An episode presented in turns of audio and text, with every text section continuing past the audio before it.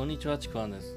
今回のテーマは不安で動けないでも動かないとのジレンマ解消この解決編になります。こちらですねあのまず第1話前編の方がありますのでそちらの方まだ聞いてない方ですね。あの前編の方からお聞きください。前編のねリンクあの説明欄の方にリンクを置いておきます。でまずですねあの前のちょっと振り返りをしますと人は動いてない時ほど不安なものでで実際に動いてみたら大したことないっていうものでもやっぱりね動く前っていうのは不安なものなんですよね。でそしてその不安の多くは実は事実ではなくて自分自身の想像なんですよね。で想像であり形のないものだからなんかこう大きくなりすぎてしまうんですよね。そしてその想像の不安を解消するものが何なのか何なのかというと安心というものなんですよ。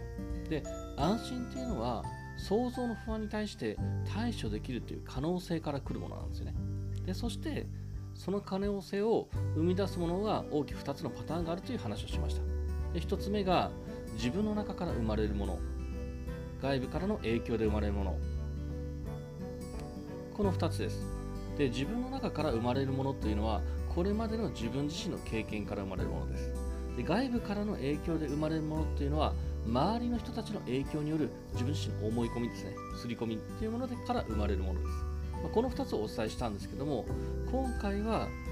この解決編というかですね、動けないと悩んでいる人が、じゃあ動くために何が必要なのか、それをお伝えしていこうというふうに思います。で、これですね、最初に1話目の冒頭で、動く前に不安はなくならないっていうふうに伝えたんですけども、これはですね、やっぱり変わらないんですよ。動ける人も動いてる人も不安がないわけじゃないんですよ。少ないわけでもないんですよ。実は動ける人も動けない人も不安の度合いってね実は同じなんですよ。ただ違うのは、まあ、これまで話した自分ができるという可能性なんですよね。だから不安に対してあれこれね考えすぎるよりも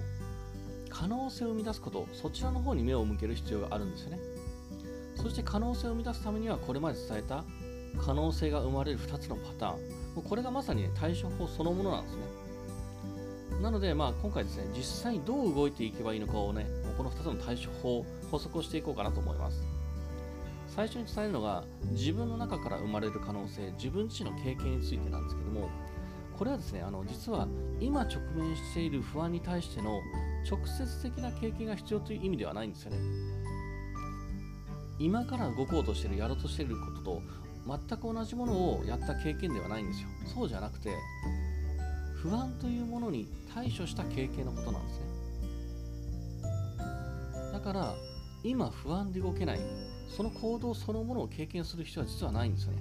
もっと小さくてもいいしもっと別のものでも全然構わないんですよ。どういうものがいいかというとなんか今自分では自身ではちょっぴり不安だけどほんの少し背伸びすれば勇気を出せばやできそうなことをやってみる。その経験を重ねること。それが不安があっても動いたっていうこの小さな経験をねたくさん積むことになるんですね。その経験を積むことはすごく大事でその経験が不安に対処できる自分という可能性を生み出すことになるんですよ。だから今不安で動けないって思っているそのものに対して直接的にこう向かっていくんじゃなくてそうじゃなくて自分がちょっと背伸びさえできるなって思うことその行動に対して動いていくその経験を積み重ねることなんですね。それが不安に対処できる自分っていうそういう可能性イメージを積みあの作り出すことができるんですよ。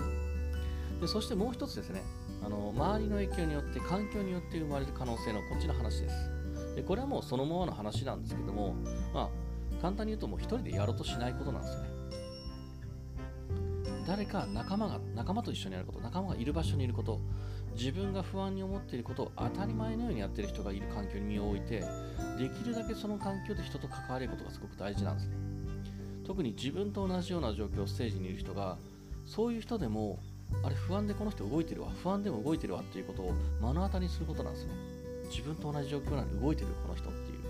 でそしてその人を見ているだけじゃなくてもう声を出して自分から関わっていくことがすごく大事なんですね。その関わりが自然と自分の中の行動基準というのを高めていくことになるんですよ。ここで大事なのはそういう人たちがたくさんいる中で自分を関わることで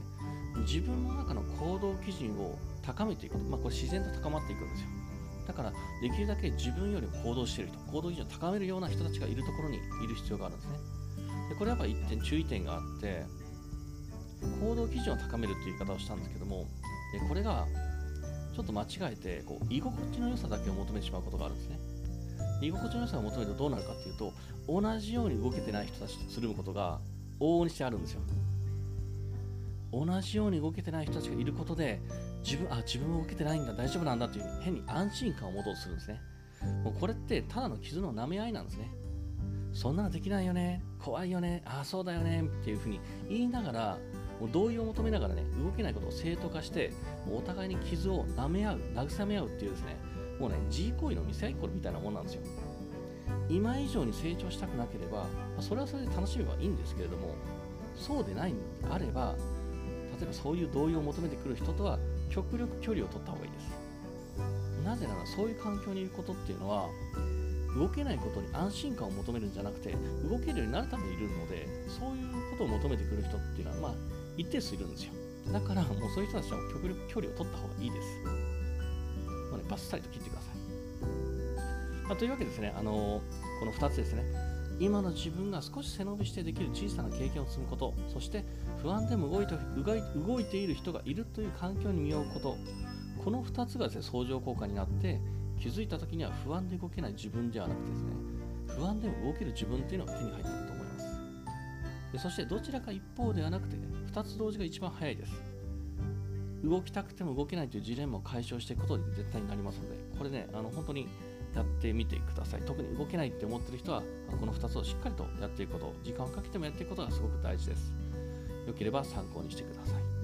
というわけでね、え、今回不安で動けない、でも動かないとのジレンマ解消、この解決編でした。まあ、これ1話、2話、えー、2話構成になってますねそ、えー、両方とも聞いてください。よければですね、あのー、いいねとかフォロー、コメントください。お願いします。またですね、あの説明欄の方にですね、あの僕の自己紹介とか、あと今やっている無料レクチャー、ぜひですね、みんなに受けてほしい無料のレクチャーがありますので、えそちらの方もぜひお受け取りください。では、最後までありがとうございました。ちくわんでした。